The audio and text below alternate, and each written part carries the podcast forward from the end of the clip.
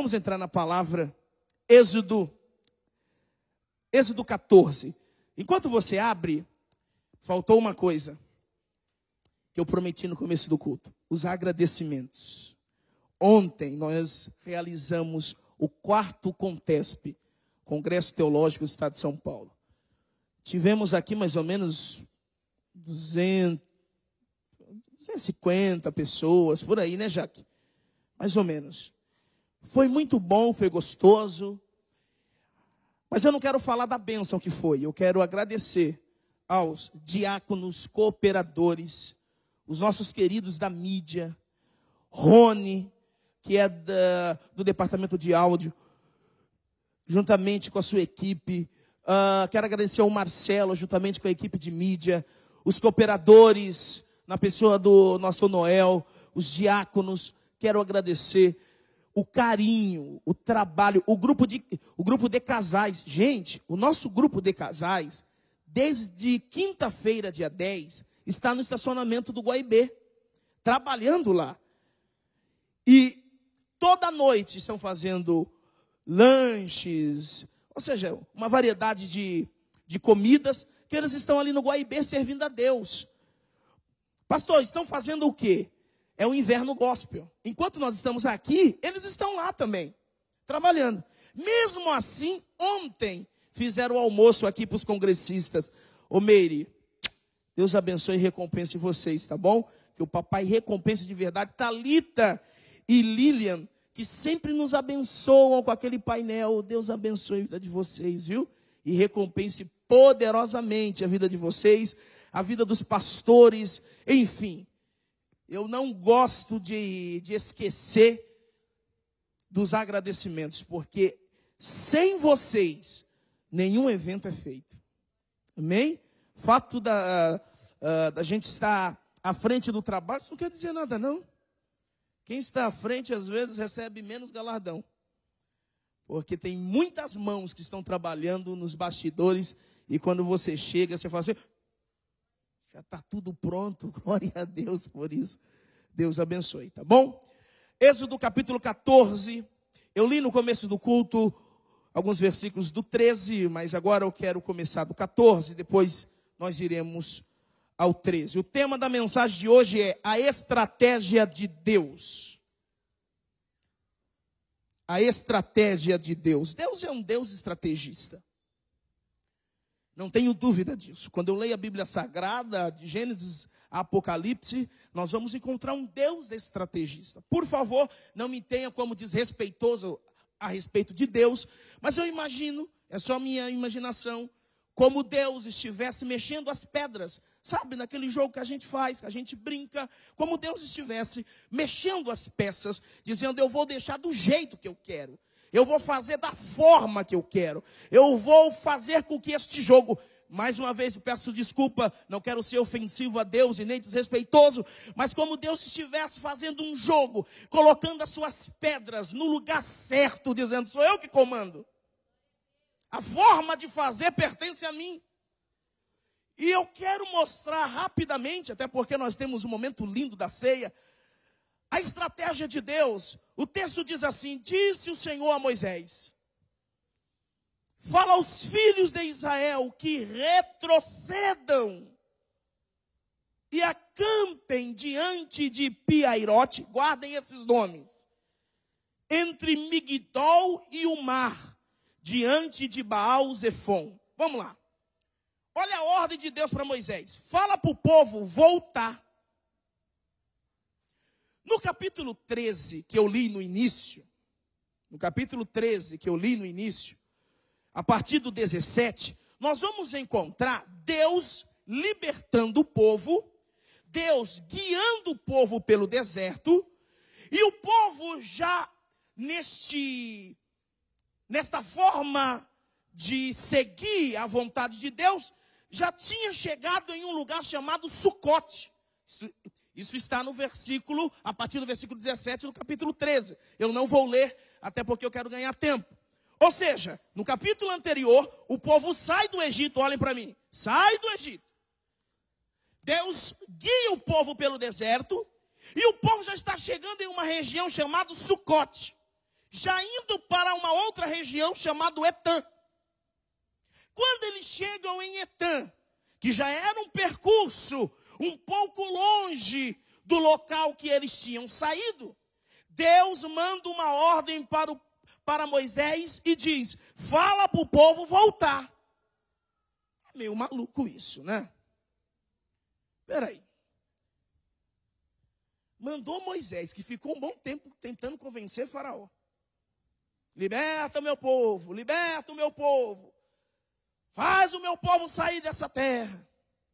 Foi aquela luta. Dez pragas Deus mandou lá no Egito. Aquela confusão. E quando o povo sai, Deus manda voltar.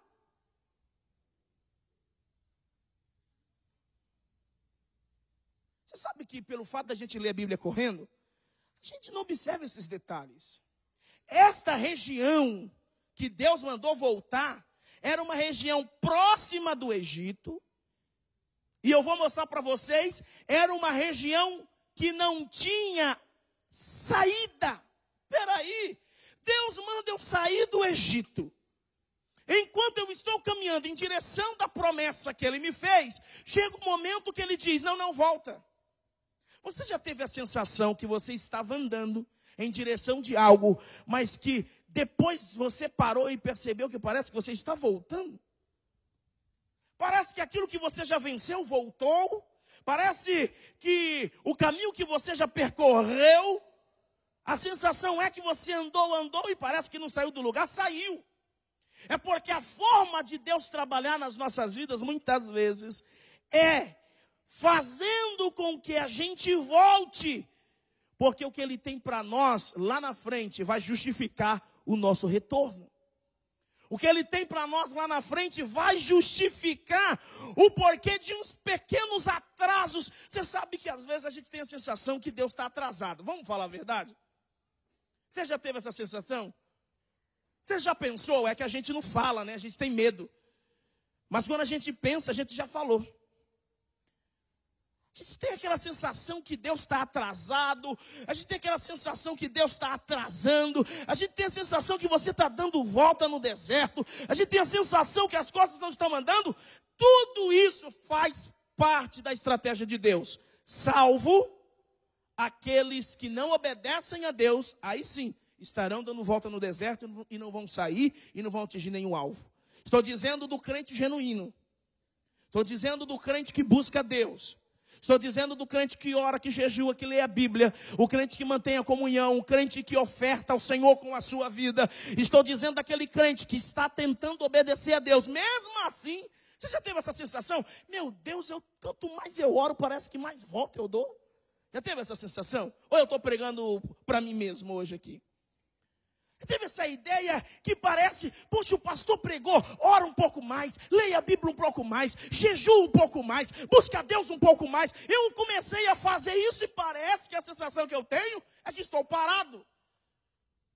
A estratégia de Deus não é compreendida pelo homem, mas uma coisa é certa: sempre trará a promessa que ele fez para nós, sempre trará a resposta e a vitória que ele disse que traria. É a estratégia de Deus. Volta. Aí surge uma pergunta: por que Deus tirou o povo do Egito, levou para Sucote? De Sucote e levou para Etã. Quando chega em Etã, Deus diz: volta a Pi Airote e fica localizado, acampado entre Migdol e o Mar Vermelho, à vista de Baal Zephon. Por quê? Vamos tentar entender o porquê. Número um, por que, que às vezes Deus trabalha assim? Número um, para confundir o inimigo. O propósito de Deus não é confundir você, mas é confundir quem te persegue. O propósito de Deus não é confundir você, mas é confundir aqueles que se levantam contra você. O propósito de Deus não é confundir a sua vida, mas é confundir o inimigo. O inimigo vai olhar de longe e vai dizer assim: estão perdidos. O inimigo vai olhar de longe e dizer assim: parece que Deus está brincando com eles. Deixa eu te perguntar: alguém já falou isso para você? Pô, você serve a Deus, mas parece que você está mais perdido que eu? Você diz que serve a Deus, parece que a tua vida não anda. Principalmente família, né? Quem fala muito isso é familiar. Aquela mãe que não é evangélica, que não, não professa a tua fé, ela espera o tempo certo. Vê, eu estou perdido um pouquinho, mas tu não diz que tu é crente? Aquele irmão que é contra a fé, né? Te chama de fanático, te chama disso, daquilo. Quando vê você um pouco perdido, poxa, tu não ora? Permita-me ser a voz profética, e eu vim nesta noite para ser a voz profética de Deus para a tua vida e para a tua casa. E se você acreditar, com certeza Deus vai confirmar isso no teu dia a dia dentro da estratégia de Deus, aquele momento que você se sente perdido, aquele momento que você se sente sem saída, aquele momento que você tem que parece que as coisas não andam, fazem parte do propósito de Deus. Deus quer mostrar para o inimigo que, ainda que o inimigo pense que você está perdido, você está dentro do propósito de Deus. Deus gosta de ser exaltado num pensamento do inimigo. Eles estão perdidos. Aí quando Deus vira a situação, Puxa, até ontem estavam perdidos. Até ontem estava chorando. Até ontem estava quase se separando. Até ontem estava quase falindo. É, até ontem Deus estava brincando com você, ó meu inimigo. Deus estava te confundindo, ó meu inimigo. Eu não dependo do que você pensa de mim. Eu dependo das estratégias de Deus para minha vida. Aleluia!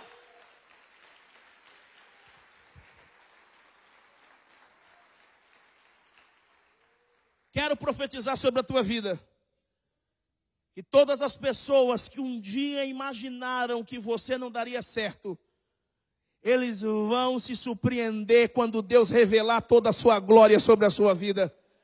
Quero profetizar que aqueles que imaginam que você está perdido, que você está chegando ao fim, na verdade eles não entendem a estratégia de Deus. Deus não vai matar ele não, porque nós não somos feiticeiros e nem cantamos aqui da Mares. Deus não vai destruir eles não. O que Deus vai fazer é o seguinte: Deus vai fazer com que eles percebam que o que você passou estava dentro da estratégia de Deus e que o tempo de cantar, o tempo de jubilar, o tempo de exaltar o nome do Senhor pela vitória chegou. Ah, ele está meio perdidinho, não sabe para onde vai, para onde vem.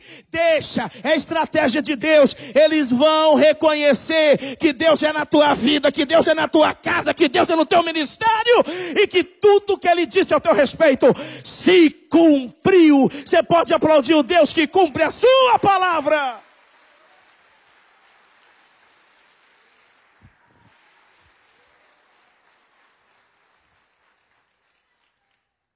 Agora tem um segundo motivo.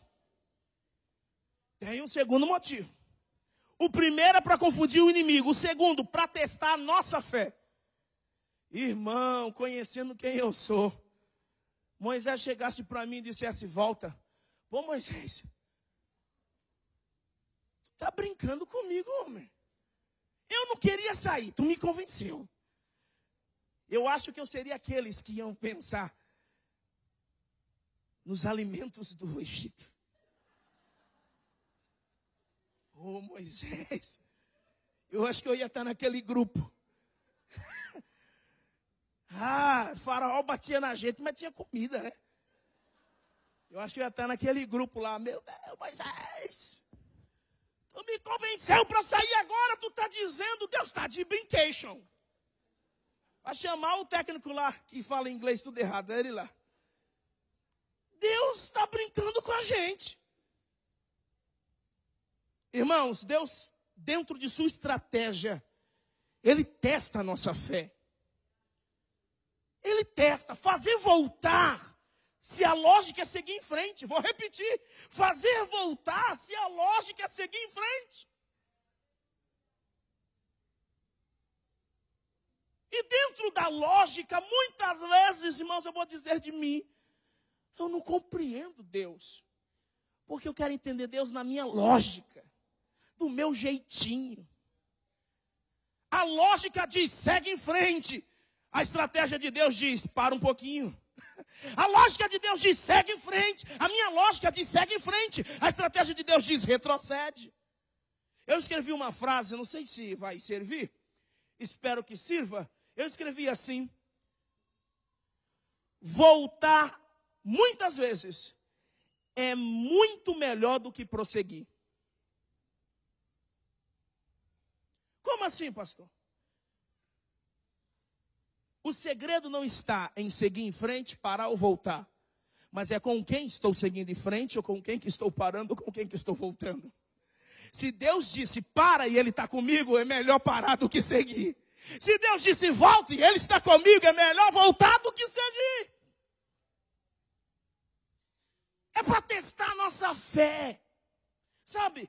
Você estava esperando dinheiro e o dinheiro nunca chega. Você estava esperando alguém te prometeu algo e esse, e esse algo prometido nunca chega. Você está esperando ansioso, você está desempregado e, e, entregou currículos e alguém disse: Não, é certeza que vão te chamar. Você fica do lado do telefone dizendo: Meu Deus, é agora. O pastor pregou que a vitória é minha. Parece que nunca o telefone toca, nada acontece. É Deus dizendo: Filho, eu estou fazendo você voltar.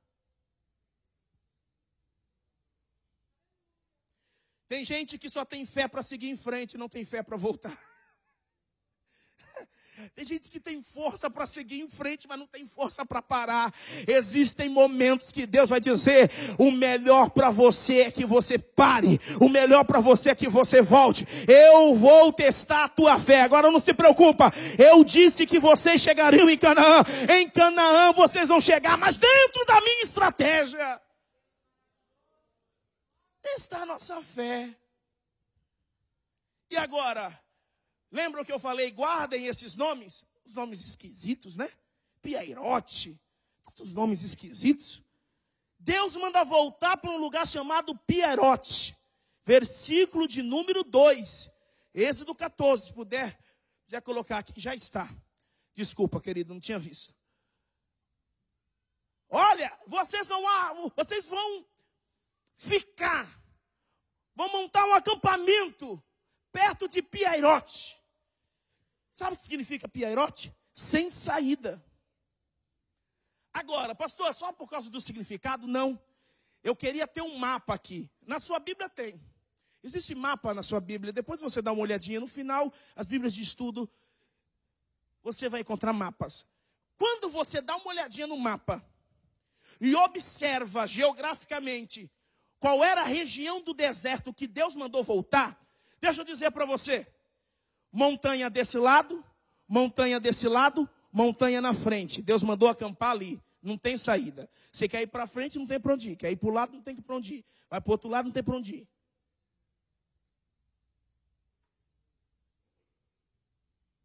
É para testar a fé ou não é? A promessa é: estou libertando vocês. E parece que Deus está mandando para a prisão novamente. A promessa é: vou te abençoar, e parece que só tem maldição. A promessa é: vou prosperar. Acabou de entregar tua casa, teu carro, tudo que você tem. A promessa é: vou curar. Meu Deus, o médico diz: despede porque vai morrer. Voltar para Piairote é voltar para um lugar sem saída. Voltar para é, essa região de Piairote é voltar para um lugar que humanamente falando não tem solução, mas é no momento onde não tem solução humana que Deus trabalha. Deus permite que eu, Samuel, chegue até este momento para que eu me desarme. Tem muita gente armada, Douglas, na presença de Deus. Tem muita gente cheio de eu, missionária Jane, na presença de Deus. Muita gente achando que está vivendo por sua própria força que está de pé pela sua própria força, que conquistou pela sua própria força. E Deus fala: Filho, eu vou te colocar no lugar que você não vai ter saída, porque você vai ter que reconhecer que tudo que você é, tudo que você tem, tudo que você será ou tudo que você terá, veio da minha mão. Foi eu que fiz, foi eu que realizei. Não estou dizendo que você não tem que trabalhar, não. Estou dizendo que o seu trabalho Irmãos, qualquer dia eu vou pregar aqui uma palavra. Eu ainda não preguei esta palavra, eu estou preparando ela ainda. Quando eu falo que de Adão trabalhando no jardim antes do pecado, Adão trabalhava não para se sustentar, porque o sustento de Adão era Deus, mas Adão tinha que trabalhar. Então a mensagem que eu trago é: ainda que você tenha uma profissão, tenha um trabalho, tenha uma vida louca de atividades, de trabalhos, não coloque o teu sustento nessas coisas. O teu sustento não vem do teu trabalho, vem das mãos do Senhor. Quando eu tenho essa mentalidade, empregado ou desempregado, eu continuo sendo sustentado pelo Senhor.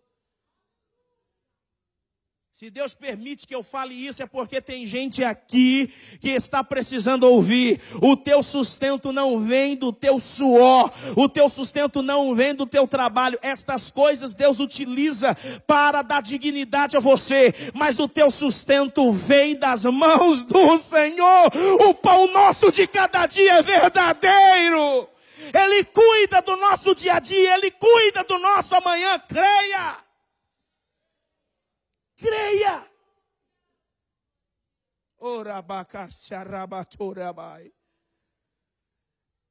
Ah, mas eu estou sem saída. É teste, é Deus testando.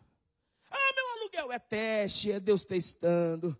Ah, mas minha saúde é teste, Deus está testando, Deus está te levando a piairote para testar a tua fé.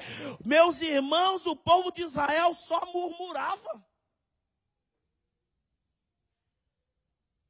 Eu tenho certeza que pouquíssimos aqui poderiam ser Moisés. Eu poderia. Que meu Deus do céu, eu ia aguentar a primeira murmuração. Na segunda,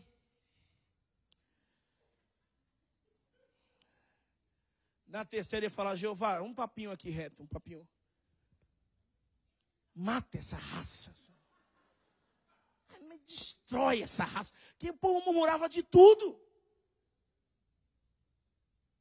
Quando o povo viu que estava sem saída, eu não vou ler os textos, mas quem conhece o capítulo 14 sabe que o texto diz isso.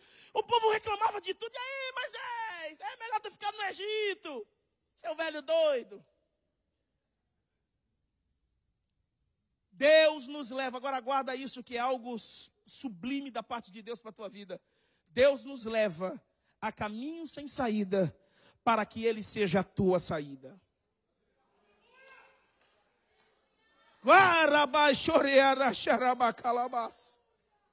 Os teus caminhos sem saída é para que Deus se revele como tua saída. Ele é a tua saída, creia nisso. Ele é a solução que você precisa no momento certo e oportuno, Ele vai se revelar como a tua saída. E deixa eu entregar para você o que de Deus recebo agora. Esta semana, para muitas pessoas aqui, será a semana que lá no céu é chamado de semana da saída. Deus vai abrir saída para muita gente aqui. Deus está dizendo: tem caminho que não tem saída. Chegou a minha hora de trabalhar. Chegou a minha hora de fazer. Eu abro saída para você, diz o Senhor dos Exércitos exércitos.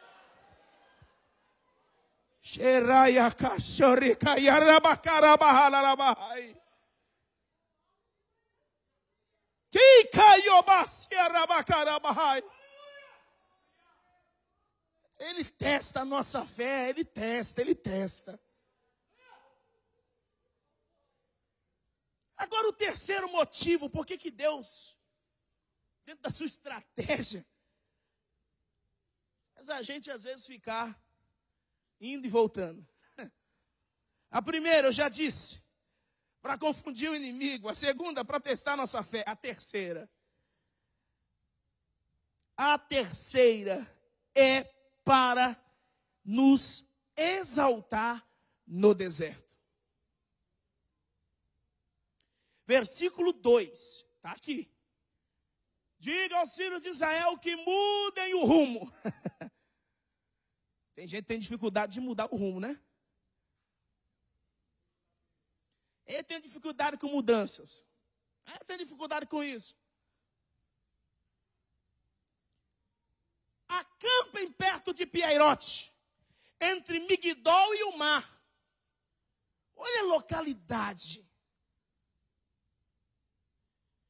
Era para que o povo ficasse entre Migdol e o Mar Vermelho.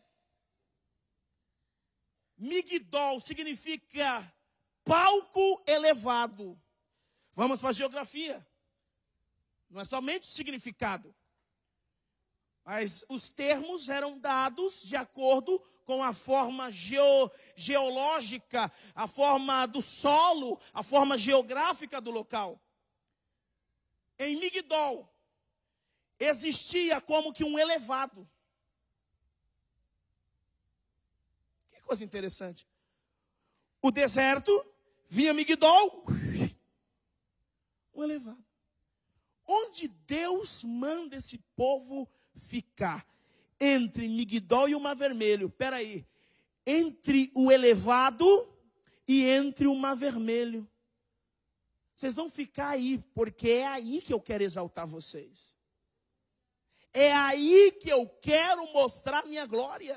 Irmãos, existem locais que a gente não entende que dali vai acontecer manifestações sobrenaturais, mas é ali que acontece.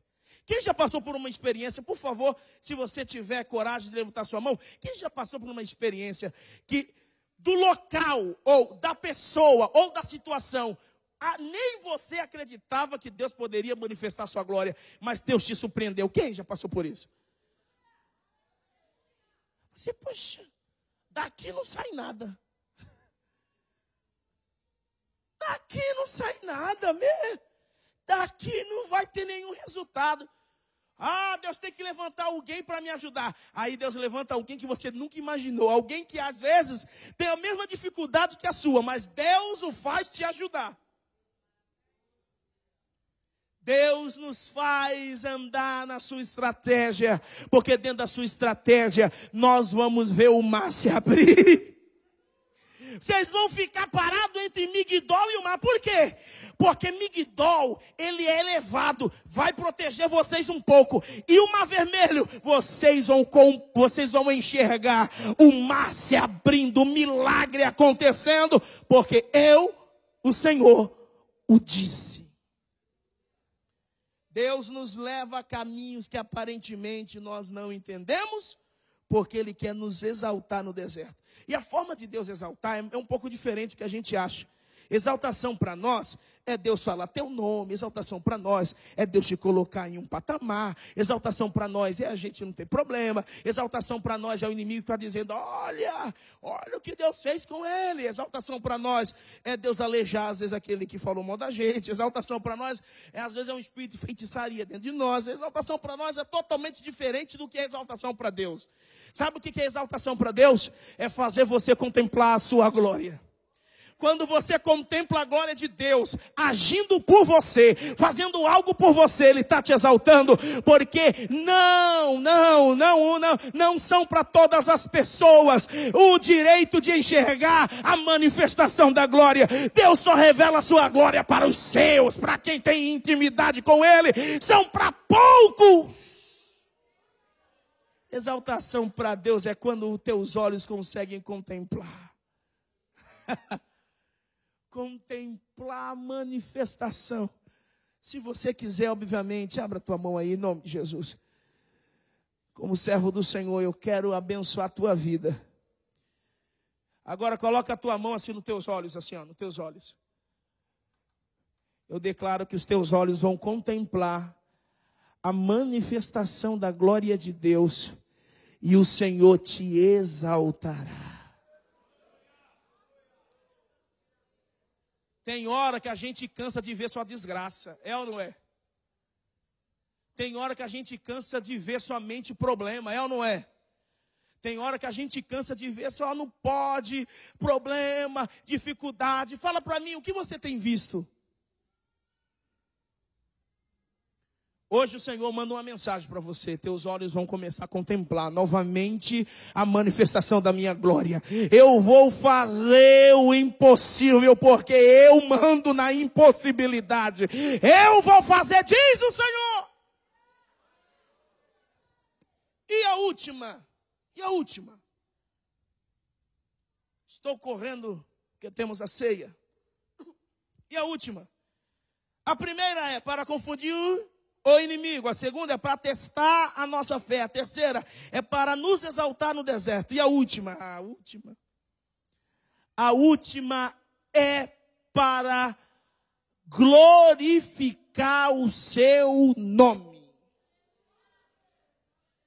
Vou repetir, é para glorificar o seu nome. Vamos lá. Observem, tudo está na localidade, irmãos. A Bíblia, a Bíblia, pastor Anderson, os demais pastores, professores aqui de teologia, sabem disso e a gente sempre ensina isso aos alunos. Não despreze nada que está escrito na Bíblia.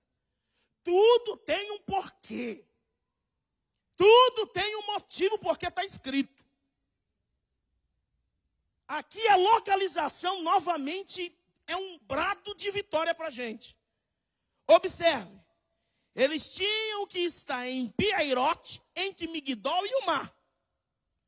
Aí o texto vai dizer, de frente, ou à vista de Baal Zefon. Diga comigo, Baal Zefon.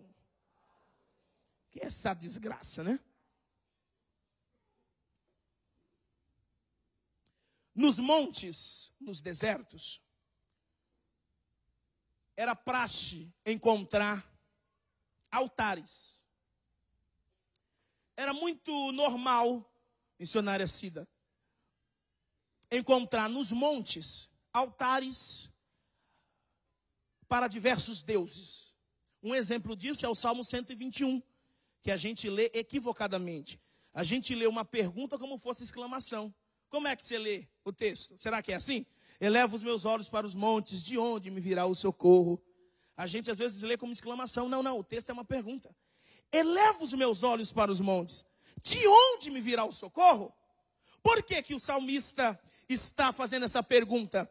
Porque nos montes ficavam os altares dos balaíns, e de toda sorte de deuses. E as pessoas iam para os montes, iam até os montes atrás de solução.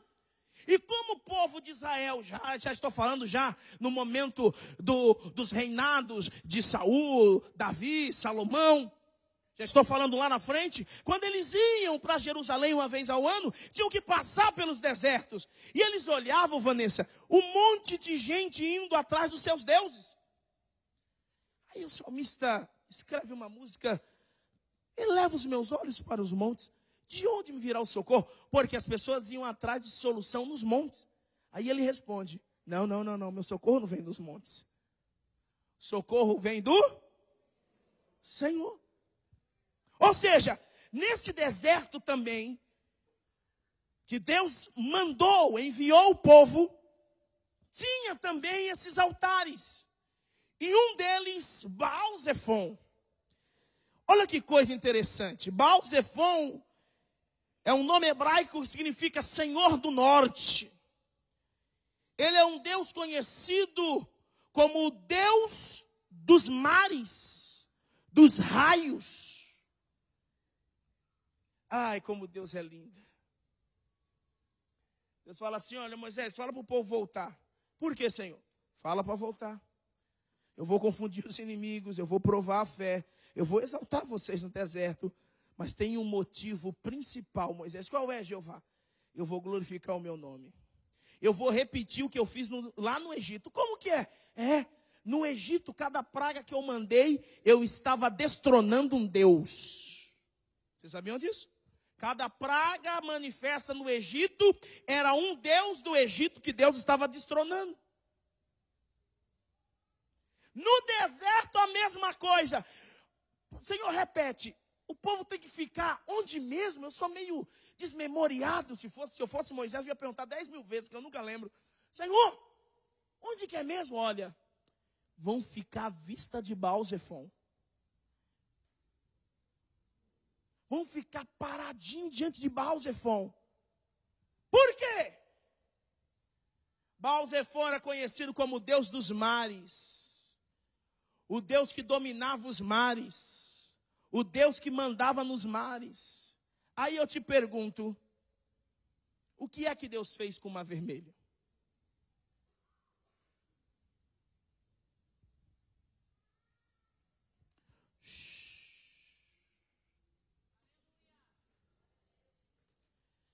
Na estratégia de Deus, a sua vida torna-se o palco da glorificação do nome dele diante dos deuses. Manda o povo ficar nessa região, porque eu vou destronar mais um Deus. Eu vou mostrar. Ele é o dono dos mares? É. Ele é conhecido como Senhor dos mares. Ele é conhecido como aquele que manda nas marés, nos rios, nos lagos. Eu vou mostrar para ele que com o meu vento eu abro este mar. Gente, nada na Bíblia está por acaso. Nada. E olha o que Deus fez. Versículo de número 21 do capítulo 14. Olha o que Deus vai fazer também na minha na tua vida. Então Moisés estendeu a mão sobre o mar. E o Senhor, por um forte vento oriental que soprou toda aquela noite, fez retirar-se o mar, que se tornou terra seca, e as águas foram divididas. Oh, meu irmão, quando Deus fez isso aqui, sabe o que Deus estava querendo dizer? Eu estou mostrando para Baal Zephon que quem manda na parada sou eu. Você é dono de uma mesmo, filho? É mesmo? Você é dono de uma mesmo? E outra coisa, eu vou mostrar para Baal Zephon e para todos os seus seguidores adeptos, vou mostrar para o Egito e para Faraó que sou eu que mando em qualquer parte deste planeta, deste mundo, desse universo, que eu sou o único Deus verdadeiro. Baal Zephon, assiste o que? Eu mando onde você pensa que você manda. Eu faço onde você pensa que eu não faço. Eu sou Deus. Deixa eu falar algo profético para a tua vida. Tem muitos altares dizendo que mandam na tua vida, muitas situações querendo ser Deus na tua vida, muitas circunstâncias querendo ser Deus na tua vida. Deus, nesta noite, manda eu te dizer: vou eu destronar esse Deus, vou eu tirar essa situação que está pensando que é o Deus na tua vida e vou mostrar quem é Deus. Eu sou o Senhor. Aleluia!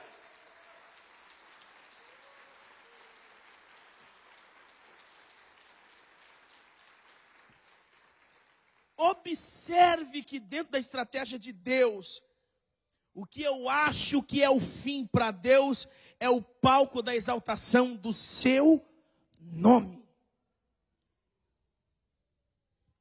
A pergunta que não quer calar: o, o que na sua vida e na minha vida tem sido como Deus, com D minúsculo? Porque isso quer te dizer, e te diz de várias formas,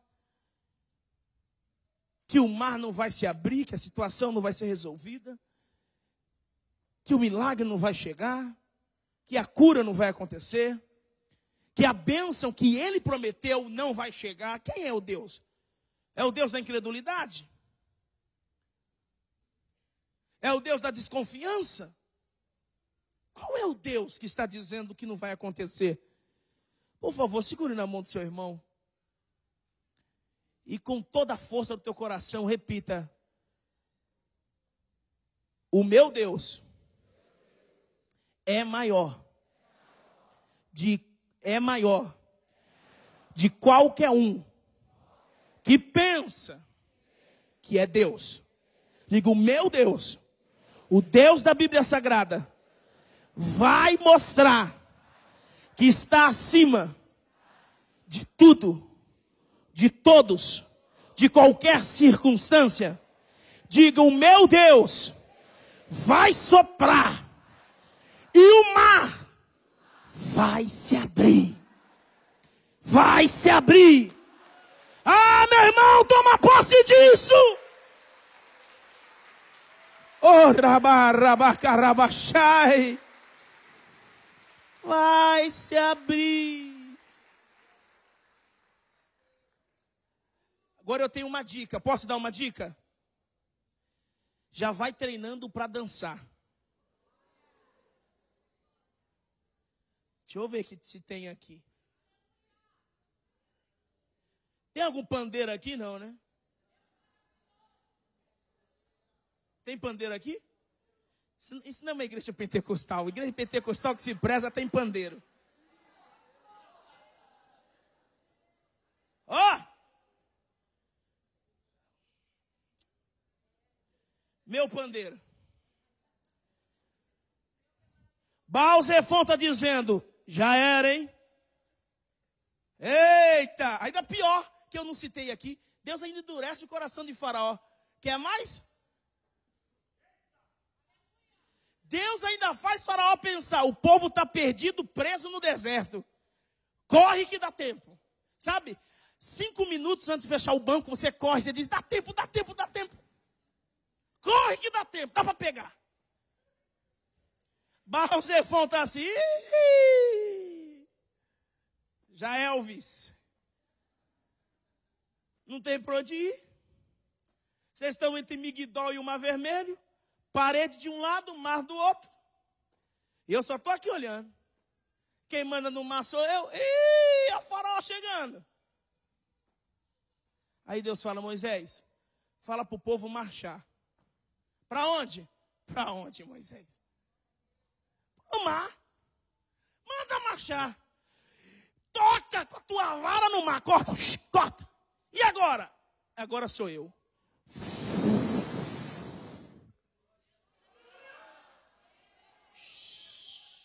Anda. Vai. Travessa. Mas e o inimigo? Não se importa, não. Deixa ele.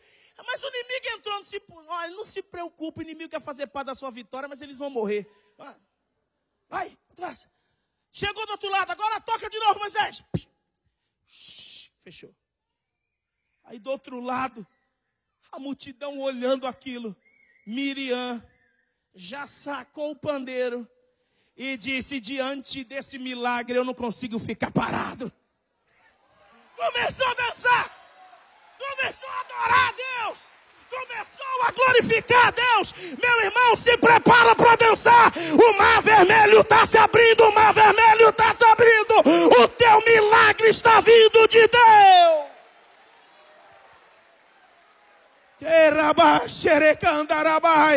Você vai dançar, você vai bailar, você vai cantar, você vai glorificar a Deus. Baal vai ter que reconhecer: só o Senhor é Deus, só o Senhor é Deus, só o Senhor é Deus. Você vai dançar. Não sou animador de palco, não, meu irmão. Sou pastor e profeta do Altíssimo para te dizer: você vai dançar. Aquilo que parecia impossível, aquilo que parecia não ter saída, aquilo que parecia ser minha morte, mas Jesus mudou minha sorte. Sou um milagre, estou aqui. Cante comigo, fique de pé. Aquilo que parecia impossível, aquilo que parecia não ter saída aquilo que parecia ser minha morte, mas Jesus mudou minha sorte. Sou um milagre, sou um milagre, estou. A última vez, aquilo que parecia, aquilo que parecia impossível, aquilo que parecia não ter saída. Profetiza sobre a tua vida. Que parecia ser minha morte. Mas Jesus mudou minha sorte. Sou um milagre, estou aqui. Onde estão os milagres de Deus? Onde estão os milagres de Deus? Você é o milagre de Deus. Você é tua casa, tua família, teu pai, tua mãe, teus filhos, teus irmãos. Todos são milagres de Deus. Oh Senhor, oh Senhor, aumenta-nos a fé, Senhor. Se porventura estamos diante do mar vermelho, se porventura estamos diante de algo sem saída, se porventura, Senhor, inimigos e inimigos tentam nos derrotar, tentam atrapalhar aquilo que o Senhor projetou para nós, nos levanta nesta noite com coragem, nos levanta nesta noite com fé, nos levanta nesta noite com unção, nos levanta nesta noite com graça, que nada, que ninguém, que circunstância alguma possa nos parar, mas assim como Moisés e o povo, possamos marchar e em direção à nossa vitória, Senhor. Por favor, Pai eterno, por favor, faça isso em nome de Jesus. Aquilo, os pastores já podem vir, os diáconos também. Parecia impossível. Aquilo que parecia não ter saída, não ter saída. Aquilo que parecia ser minha morte, mas Jesus mudou minha sorte. Sou um milagre, estou aqui. Segura aí, ó. ó. Neymar, quando vai jogar com algum time que antes na semana desprezou ele, aí ele vai lá, luta, cai, apanha, bate, mas chega lá faz gol. Aí ele sai comemorando e faz assim, ó.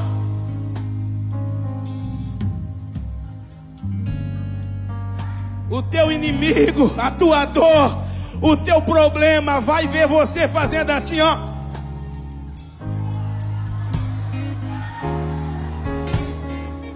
Eu tô aqui. O que era a morte, o que era o fim, o que, era, o, o que não tinha saída, ele, Jeová Jiré, o Deus da providência, providenciou a minha saída. Faça-se comigo, ó. eu sou um milagre. Eu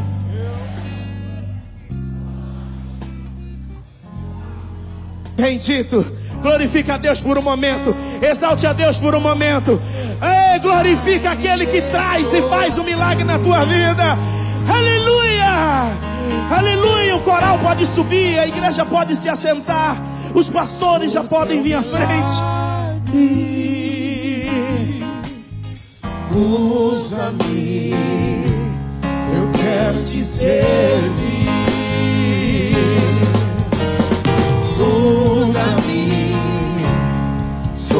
Sou a tua imagem.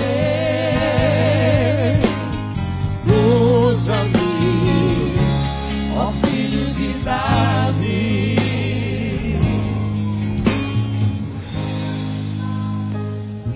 Eita glória! Impossível, aquilo que parecia Não ter saída. Aquilo que parecia mas Jesus mudou minha sorte. Sou um milagre. Sou um milagre, estou aqui. Sou um milagre, estou aqui. Olha, nós estamos diante da mesa do Senhor. Esta mesa representa o nosso maior milagre o milagre da salvação. Quem pode participar da mesa? Todos que fazem parte do corpo. Mas por cuidado pastoral, a gente ensina que você primeiro precisa passar pelo batismo para depois participar da mesa. Não é bíblico que só quem é batizado pode participar da ceia. Eu sempre deixo isso claro nas ceias.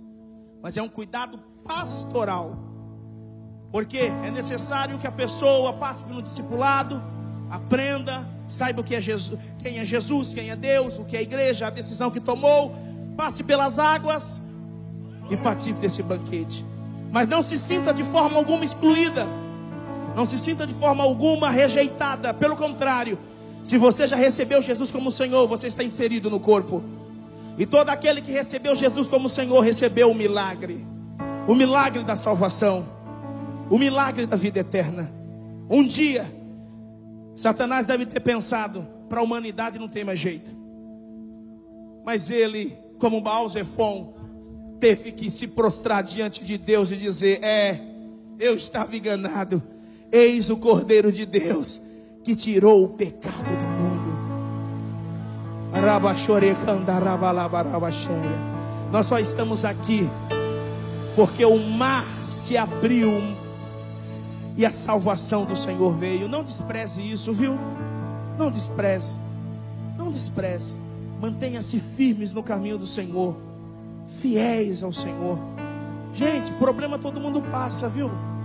Problemas todo mundo passa, mas permaneça na presença do Senhor. Você está proibido a largar o Senhor. Você está proibido a desistir da fé, porque Jesus não desistiu de você. Amém? Quantos aqui amam Jesus? Então continue amando.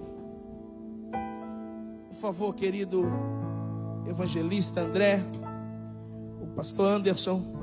A Bíblia diz o seguinte, lá em 1 Coríntios capítulo 11, Paulo trazendo normativa para a ceia.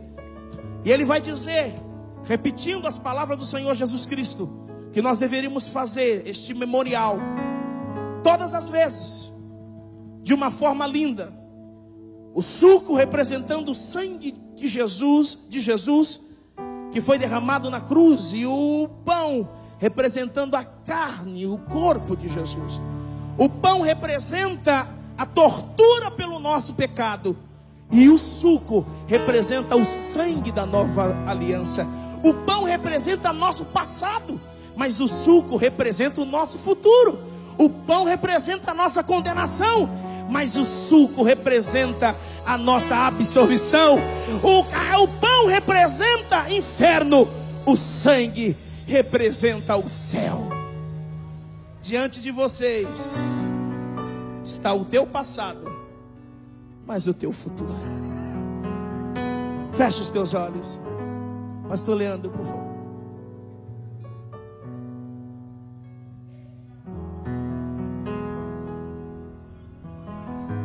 Pai Santo, glorificado seja o teu nome. Essa noite, Senhor Jesus, nós apresentamos o pão e o cálice. Nós te agradecemos, porque tu enviaste teu filho Jesus para morrer por nós. Obrigado, Senhor. Nunca poderemos nós saberemos como agradecer tão grande amor. Senhor Jesus, eu te peço que cada um, aleluia, que comer deste pão e beber deste cálice, tenha vida e vida em abundância. Senhor, vem no nosso meio nessa noite, passeia entre nós a tua noiva te chama nessa noite. Santo Espírito, vem sobre nós nessa noite. Fala conosco. No nome de Jesus. Amém.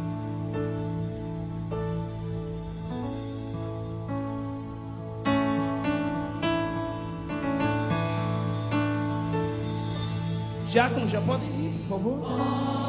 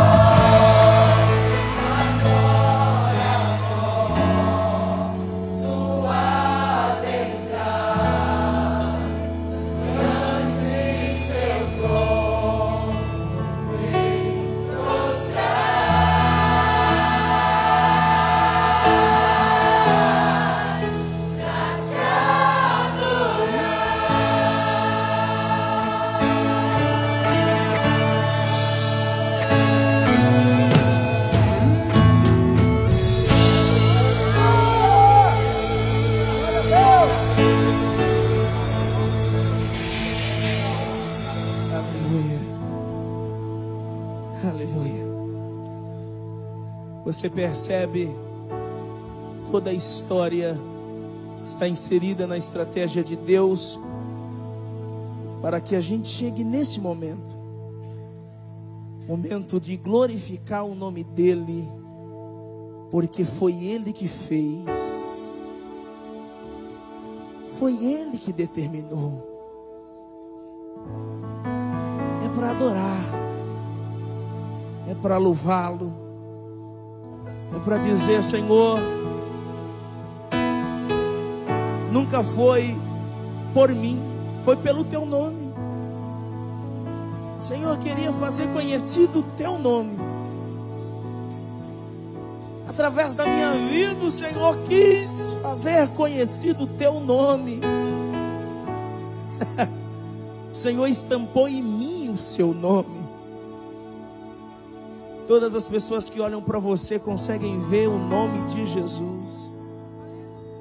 Oh, meu irmão, se tu tão somente conseguisse enxergar o que Deus, em sua estratégia, planejou para você, nunca mais você teria desejo de voltar, de desistir. E a prova disso é o que está na sua mão. Pedaço de pão que representa que alguém morreu por você. Alguém te amou antes que você nascesse. Alguém te amou antes que você existisse. E por este amor, você está aqui. Todos já pegaram? Jesus partiu o pão e disse: Este é o meu corpo. E em memória e em símbolo do corpo do nosso Senhor Jesus Cristo, participe do pão neste momento, em nome de Jesus.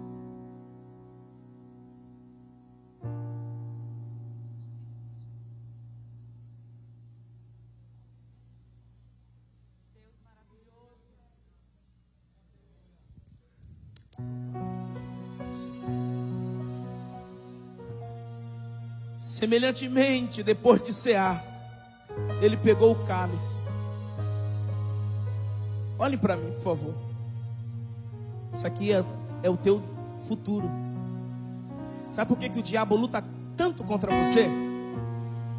Porque você tem futuro.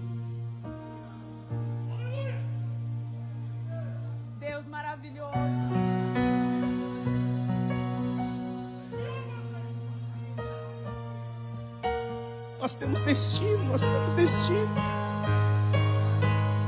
Nós temos um lugar para ir. Tem caiarabachoraba. Pastor Anderson ministrou hoje pela manhã. Ele vai voltar por você. Ele vai voltar por você. Em memória a este retorno. Em memória de Cristo e certeza do retorno, participe do cálice. E quando você tomar, glorifique o nome daquele que vem te buscar, Jesus Cristo, nosso Senhor.